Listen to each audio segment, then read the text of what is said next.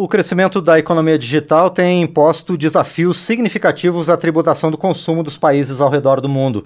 Diante dessas dificuldades, organismos internacionais como a OCDE, a Organização para a Cooperação e Desenvolvimento Econômico, têm buscado nos últimos anos saídas legais e práticas para diminuir os impactos que os novos modelos de negócios digitais trouxeram para o sistema tributário sobre o consumo.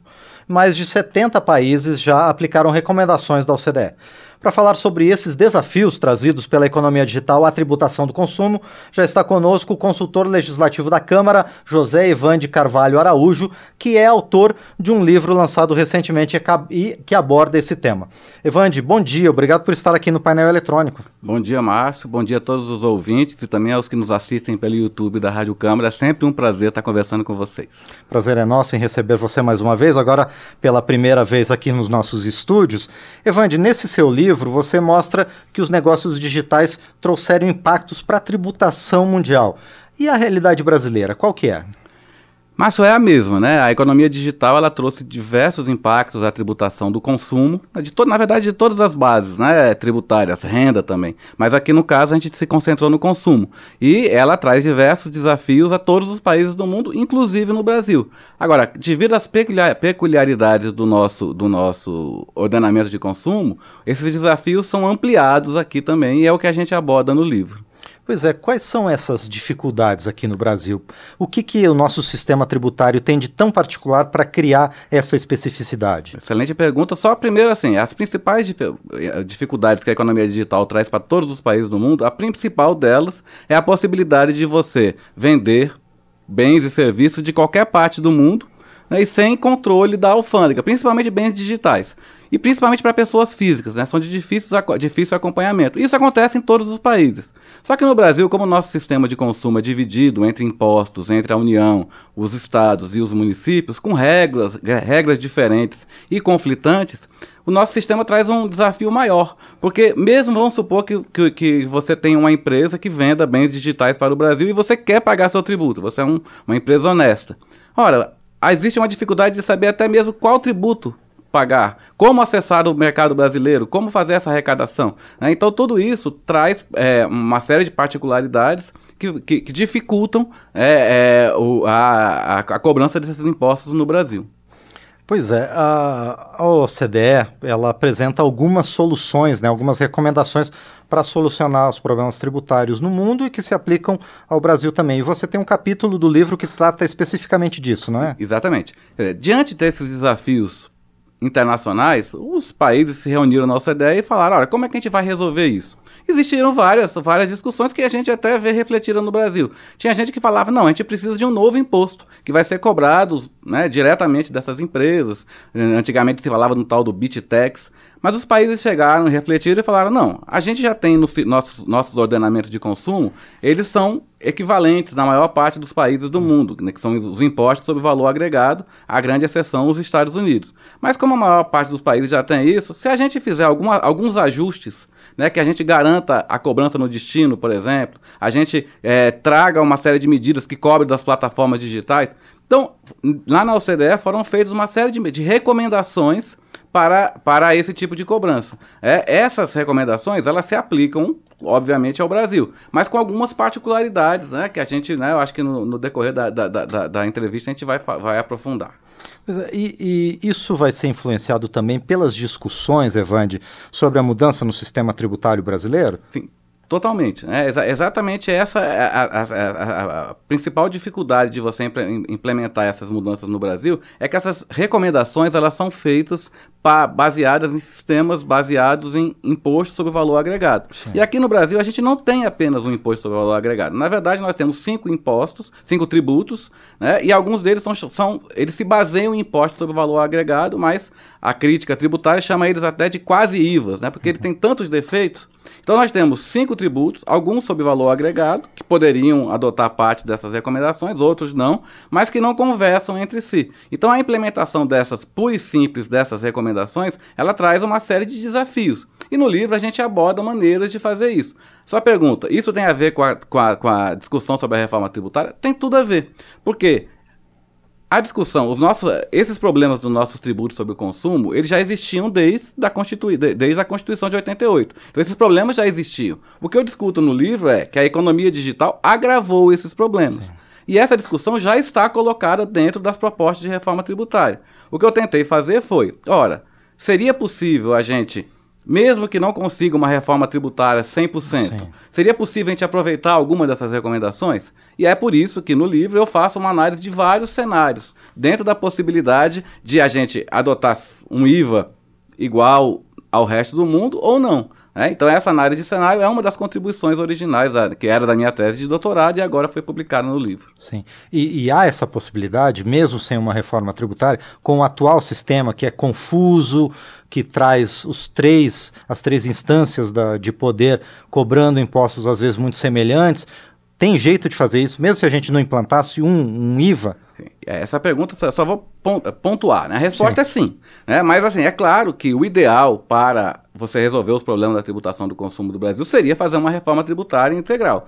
Seria o ideal, porque a gente alinharia o nosso sistema aos demais países do mundo e, e, e, e, acabaria com uma série de problemas que nós temos no nosso ordenamento. Mas durante a minha tese de doutorado, está na minha banca de qualificação, um professor me perguntou: beleza, e se a gente não fizer? Uhum. Quer dizer que a gente não vai tributar a economia digital? Pronto, morreu o sistema brasileiro? E é aí, aí que eu di direcionei as minhas reflexões para essa pergunta. E cheguei a uma conclusão que né, é ciência, né, Márcio? Você sabe que a Sim. gente não sabe se é, é, só quando a gente for testar isso que a gente vai, que a gente vai é, perceber se é possível. Mas eu defendo na tese que sim. Claro, a, a minha resposta é: o ideal é Vamos mudar, vamos adotar um IVA, e aí a gente tem uma série de vantagens e eu descrevo qual, qual, quais são. Mas e se a gente não fizesse isso? Então, para isso, eu volto meus olhos para a reforma tributária no Brasil e vejo diversas propostas que estão colocadas na mesa. É? Escolha aquelas que são mais relevantes. Então, uma delas seria: olha, vamos não adotar um IVA único, mas vamos reformar o ICMS e o ISS constitucionalmente, né? Um projeto chamado Simplifica Já. Se a gente fizer isso, analisa na tese, olha, já melhora muita coisa. Não é 100%, mas já melhora muita coisa.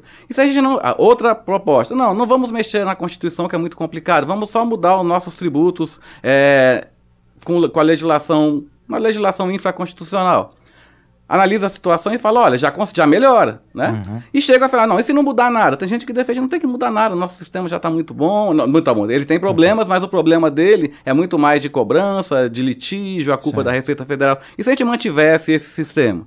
Então, mesmo assim, se a gente aproveitasse alguma dessas recomendações, melhoraria. Não estou uhum. dizendo, olha, é a solução, não precisa mudar nada. Em nenhum momento sim, eu defendo sim. nenhum dos, uhum. das soluções, mas analiso os cenários e os seus prós e os seus contras. Sim. Agora, você citou essa esse outro projeto que tem aí e a reforma tributária, na verdade, ela está muito fatiada. Tem o executivo encaminhou, teve discussão que veio do Senado, teve discussão oriunda daqui da própria Câmara, mas tem outras propostas que estão em tramitação que também podem contribuir para isso, Evande?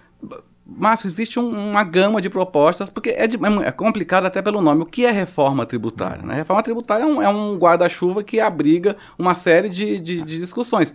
No caso, que a gente chama de reforma tributária no Brasil, a gente né, costuma chamar a reforma da tributação do consumo. Né? Por quê? Porque é ela que já nos acompanha desde a Constituição de 88. Né? É, no, na, no, livro a gente discute isso. Na verdade, a Constituição de 88 ela já, já teve a oportunidade de corrigir esses problemas que veio da reforma tributária de 65, mas sempre na base da tributação do consumo. Mas existem diversas outras que estão em discussão. Por exemplo, a reforma da tributação da renda.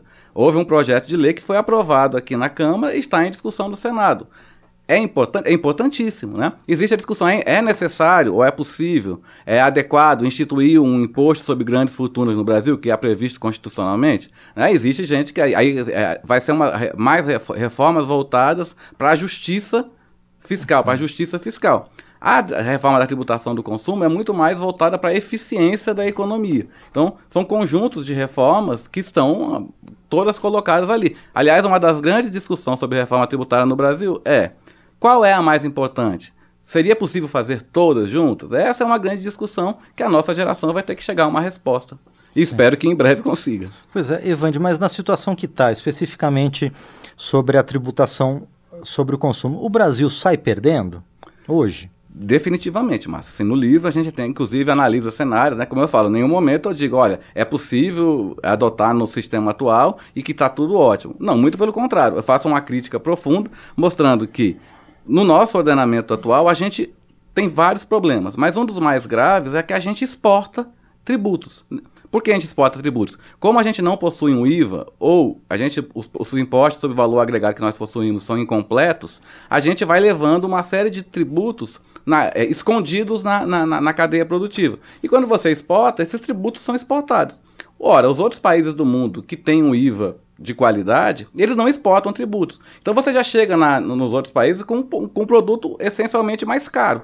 Sem contar que existe uma complexidade enorme na, na gerência desses tributos. Uma empresa que venha trabalhar no Brasil, ela já conta com o litígio tributário onde ela vai conviver por vários e vários anos. Tá? Isso espanta empresas ou então já faz com que essas empresas que venham coloquem isso no custo. Sim. Então essa ideia do custo Brasil existe e ela está intrinsecamente colocado no nosso, no nosso sistema tributário do consumo. Por isso que é uma das discussões mais importantes que eu acho da tributária da nossa geração. Ou seja, Evande, acontece nas duas pontas, né? Não atrai empresas para cá e não atrai produtos brasileiros nos outros mercados. Exatamente.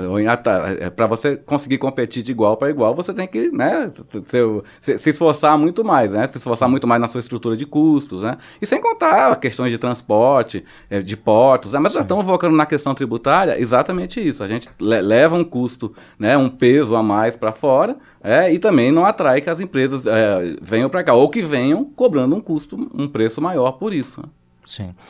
Muito bem, nós conversamos então com o consultor legislativo da Câmara, José Ivan de Carvalho Araújo, sobre uh, o seu livro, que trata sobre os desafios para a tributação do consumo nos países ao redor do mundo. Evande, mais uma vez quero agradecer por sua presença aqui no painel eletrônico. E antes da gente encerrar, como é que a, a pessoa que ouviu a gente ficou interessada pode ter acesso ao seu livro? Tá, muito obrigado, Márcio, pela oportunidade de divulgar esse produto, que na verdade muito mais assim, é, é, é um três anos de estudo no doutorado, né? Um filho que, que a gente está é. apresentando ao mundo.